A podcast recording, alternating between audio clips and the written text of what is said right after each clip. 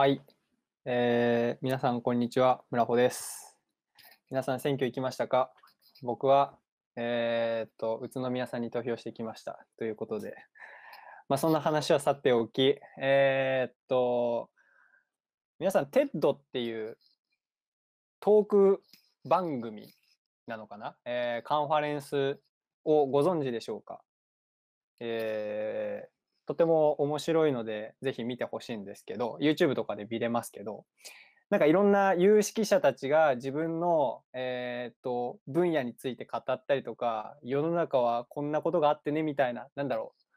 こう、まあ、その分野に詳しい人たちが、えーっとそうではない人向けに面白おかしく、面白おかしく、まあ、話をしてくれるというものがあって、で、まあ、僕はそれが好きなんですけど、見るのが。で、ちょっと今日はね、僕もそんなカンファレンス形式でおしゃべりできたらなって思ってます。はい。なんで、そのつもりで、皆さんは、えー僕のカンファレンスに来ているという体で聞いていただければと思いますが、はい。じゃあ、このカンファレンスで僕がどういう話を今日しようかなと思っているかというと、えー人間がコンピューター、過去2020年現在に、えー計算で勝てる唯一の方法は計算をしないことだと思った話をちょっと皆さんに共有したいと思います。えーとですね、よく人間とコンピューターの計算能力を比較するのに、えーとチェスとか将棋で勝負するというのが、まあ、割とよくありますよね。で、まあ最近ではその勝負とかチェスとか、勝負っていうかあの将棋とかチェスとかで、えー、とコンピューターの方が勝つっていうのは割と珍しくなくなってきたかなと思うんですがなんかこういうニュースを聞くとそのなんか人間がねプロのプロ棋士がコンピューターに負けたとかそういう話を聞くとなんかまるで人間の計算能力がコンピューターに劣っていてでなんか人間がコンピューターよりも知能とか判断能力が劣ってるんじゃないかみたいな風に感じちゃうと思うんですけどじゃあ本当に人間の計算能力ってコンピューターより早くこと早くなることってないのだろうかと僕はちょっと疑問に感じたわけですね。で、えー、と少し話が変わるんですけど先日アラン・チューリングという数学者の映画を見ましたと。でこのチューリングって言葉を聞くと人工知能の分野に興味がある人は、えーとまあ、聞き覚えのあるチューリングテストっていうのがありますね。でこのチューリングテストっていうのは、まあえー、とどういうものかっていうととある、えー、と判判定する人を1人ともう1人別の人間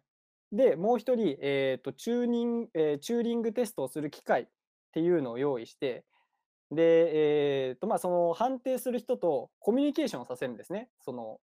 判定する人と人間。で、判定する人とチューリングテストの対象になっている機械。で、このコミュニケーションした際に、えーと判定者が、えーとこっちの方が人間、話してて人間っぽいって選んだのが、えーと機械だった場合、その機械はチューリングテストに合格したっていう、まあ、そういう、つまりより人間的な、えーとやり取りが可能な、えーと機械だって判定するテストがあるんですけど、まあ、このチューリングテストっていうのはこの今言ったアラン・チューリングさんが、まあ、考案したテストですと。で、えーっとまあまあその話はさておき。このアラン・チューリングっていう人がじゃあどういうことをした人かっていうと,、えーと第二次世界大戦中に、えーとドイツが使用していた暗号、えーエニグマというものがありまして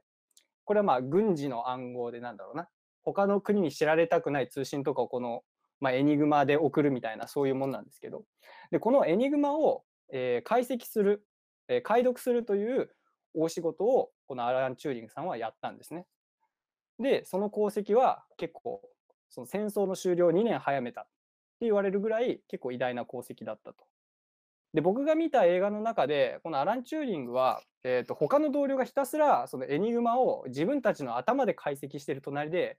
えー、とエニグマの設定を解析する機械の発明を進めるんですよ。えーでこれは結構今のコンピューターの発明にもすごい大きく貢献していて、まあ、人間の処理速度では何年もかかってしまう処理を機械に行わせるっていう発想ですね。で、まあ、紆余曲折の末、そのチューリングはようやくエニグマの設定を解析する機械を完成させるんです。でしかし問題が一つあって、それはこの機械を使ったとしても、エニグマの解析っていうのはすごい非常に長い時間がかかったんですね。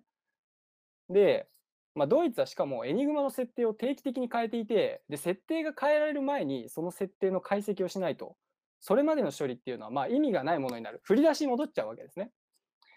で、チューリングが作った機械は、まあ、だからまあそういうね、設定が変えられてしまったりとかっていうのもあって、完成後もいまいち成果が出ずに、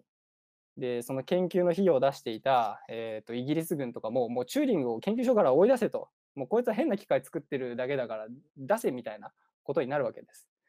で、これはやばいぞってなったところで、チューリングはエニグマの解析の処理の中にしなくてもいい処理があるのをに気づくんですね。で、その処理をしないように設定を変えれば処理速度が上がるのではないかと。で、そう考えたチューリングはもうすぐに設定を変えます。でそしてチューリングの読み通り、エニグマの解析処理のスピードが上がって、見事、ドイツがエニグマの設定を変える前に、その設定を突き止めることに成功したわけです。で、ちょっとアラン・チューリングの話が長くなってしまったんですけど、ちょっともう一個、えっ、と、エピソードを語りたくて、で、そのエピソードっていうのが、えっ、と、皆さん、藤井聡太さんというプロの、えー将棋の棋士の方、ご存知だと思うんですけど、まあ、この藤井聡太さんは、えっ、と、まあ、先ほども言ったように、まあ、若くして将棋がめちゃくちゃ強くてで、メディアでもよく取り上げられている方で。で、最近この方のとある一手が界隈で話題になっているそうなんです。で、その一手っていうのが、えっ、と、小、えーなんだっけな、棋聖戦31銀っていうふうに調べると、まあ、YouTube でもなんかその一手について解析してる動画とか出てくるんですけど、えーまあ、この一手何がすごいかっていうと、えっ、と、ちょっと待ってね。えーとその一手をコンピューターで、えー、とシミュレーションさせたところ、その一手が果たして本当にいい手だったのかっていうのをコンピューターにシミュレーションさせたところ、えー、と6億局面のシミュレーションを行って、ようやくこれは価値のある一手だっていう判定がされたらしいんですよ。で、まあ、極端な話、この藤井聡太さんは、えーっと、もう一手打つ時間の中で、コンピューターであれば、6億局面のシミュレーションが必要な処理を頭の中で行っていたということになるわけですね。でも、そんなことは可能なのかと。で、ちょっとここでチューリングの話を思い出してほしいんですけど、彼は機械の処理速度を速めるために、まあ、処理の一部を除くという行為をしました。で、これと同じことを藤井聡太さんはやっていたんじゃないのかなというふうに思ってます。えー正直6億局面ものシミュレーションを将棋の一手を打つ時間で行うっていうのはもう到底考えられなくて。で、ただその6億局面全てを考えるのではなくて、あまりのあまり意味のない手とか、逆に価値のある手を考える。まあ、いわゆる筋のいい一手を考えるということが、この脅威の処理速度を出しているのではないかと思っているわけですね。でちょっとまとめに入りますけど、えーっと、あ、すごい早口で喋っちゃったんだ、今日。えーまあ、まとめに入ると、この、えー処理の取捨選択を行えるっていうのが人間の、まあ、最も優れた能力であって、で、まだコンピューターも行うことが難しい行為だなと思いました。えーコンピューターの処理速度っていうのは確かに速いんですけど、それは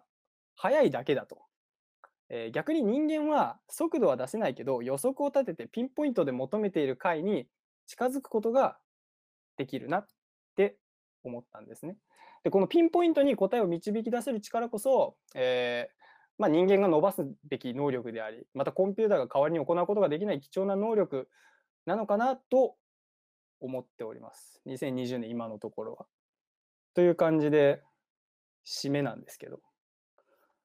というのを考えました。で、これが今言った話が、えーとまあ、今日のタイトルである、えーコンピューター、いや違うわ、えー人間がコンピューターに計算で勝てる唯一の方法は計算をしないことだと思ったという、えータイトルの、まあ、内容になるわけですね。はい。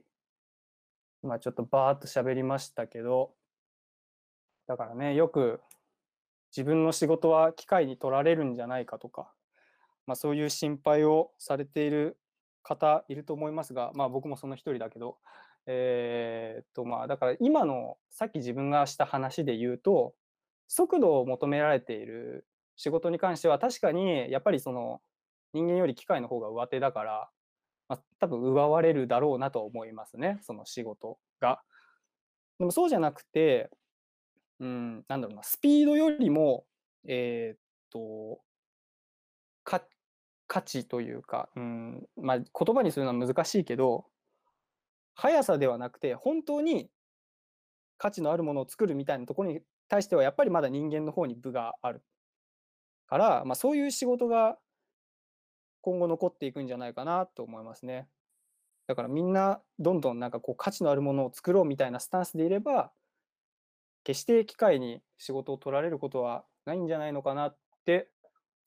思います。あとね、なんか言おうと思ったんだけど、一個。えー、っと、そう。なんだっけ。ああ、辛い。まあじゃあそんなところかな。ちょっと他に言いたいことあったんだけど、思い出せないので今日一旦この辺で、ぜひ皆さん機会に負けないように頑張りましょうということで、えー、最後まで聞いてくださりありがとうございました。以上です。お疲れ様です。